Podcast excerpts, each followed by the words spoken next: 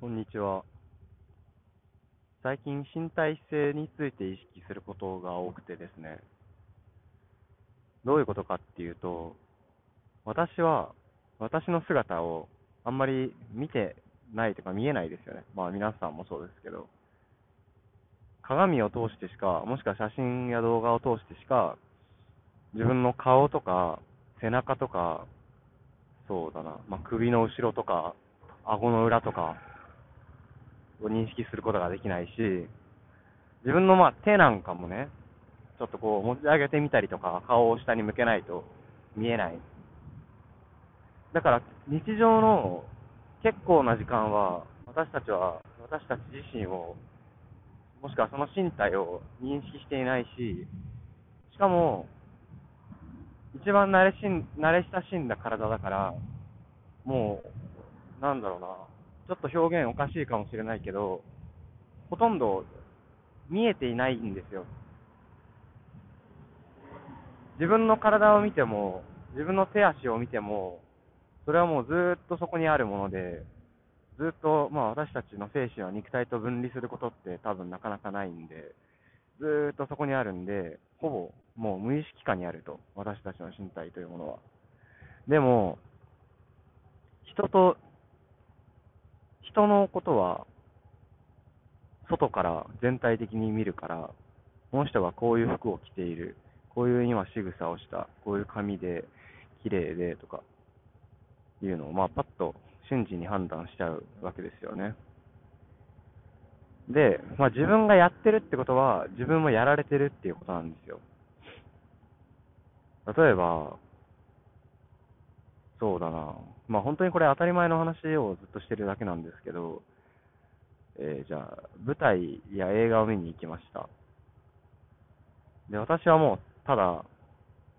あ、いや、舞台や映画はまあ関係ないな。人と喋ってます。3人で喋ってます。私はもう、ただ私としているから、私のことなんて全然考えてない。で、あの、人と、その人、喋ってる人について、一緒に話してる人とについて考えたり、話されているトピックについて話考えたりっていうことをするわけですよね。でも、そこでは常に私はもう相対化されていて、というか、私は、私の仕草とか、顔とか、表情とかが、常にそこでは見られているわけですよ。なんかそれについて、気まずくなることが多くて、私が心の中で考えていることとは違うとか、もしくは大げさになったものとか、むしろ逆に縮小されたものが相手に伝わることってめっちゃあるじゃないですか。というかまあ、それしかありえない。なんだろうな。例えば私は男性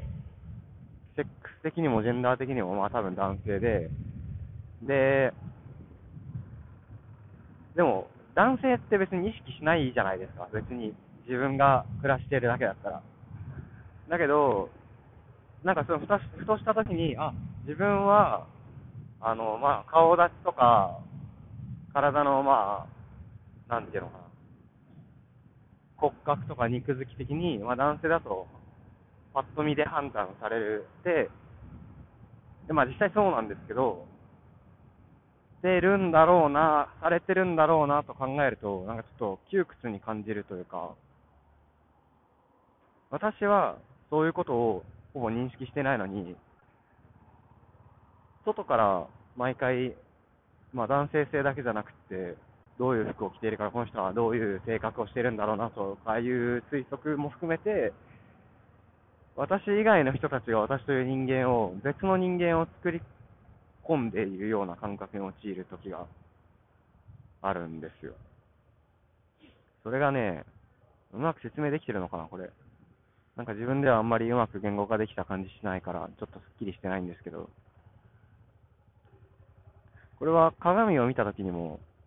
思うんですよね。なんかこう、姿見とかを見ることで、本当にだって自分の顔なんて、そういうのなか鏡とかがなかったら、鼻頭ぐらいしか見えないのに、急に見せつけられて、なんかこう、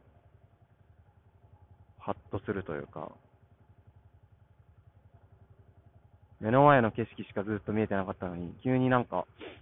その目の前の景色を見ている自分が投影されて、あれ？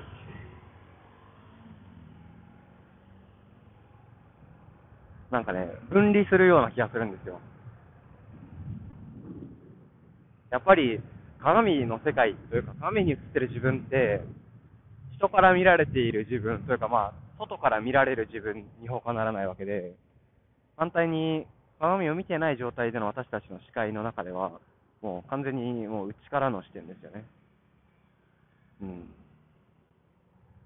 その内からの自分と外からの自分がすごく分断されるような気がして引き裂かれるような。まあ日常生活でも、まあ、てかこれ、あの、ちょっと伝わらないかもしれないけど、まあ伝わらなくても伝わっても、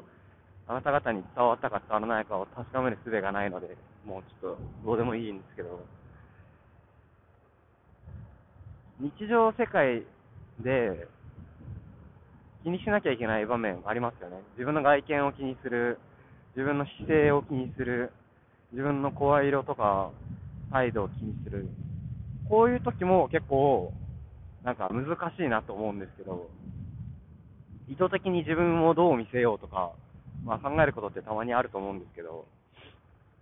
うん、まあそんなにないかもしれないけど、まああるじゃないですか。なんかね、そういうの嫌なんですよね。本当に。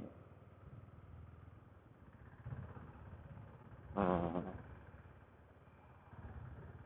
不可避なんですけど、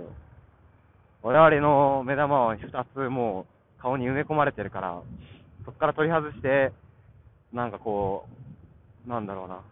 提灯あんこうのなんか、明かりみたいにぶら下げて、そこから自分を見るわけにもいかないし、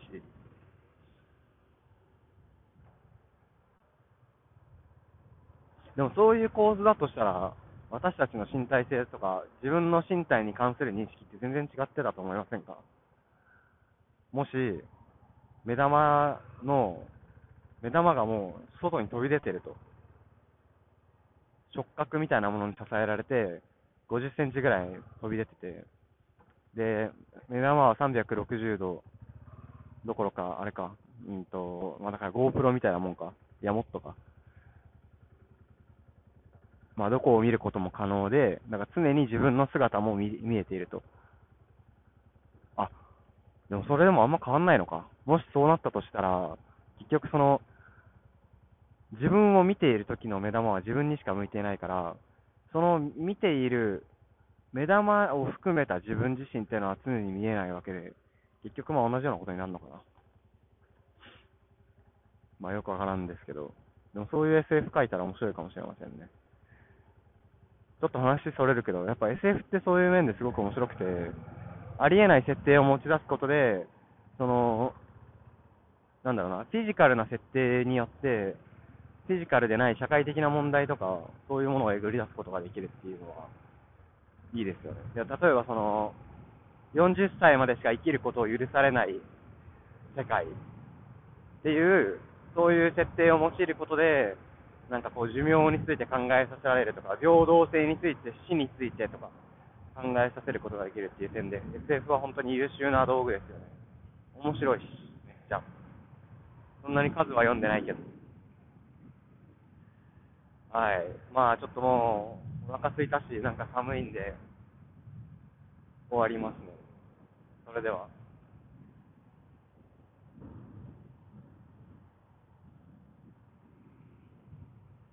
切れてなかった。ちょっと今、運転中なんですけど、うまく触れてなかったみたいです。では今度こそ、さようなら。それでは。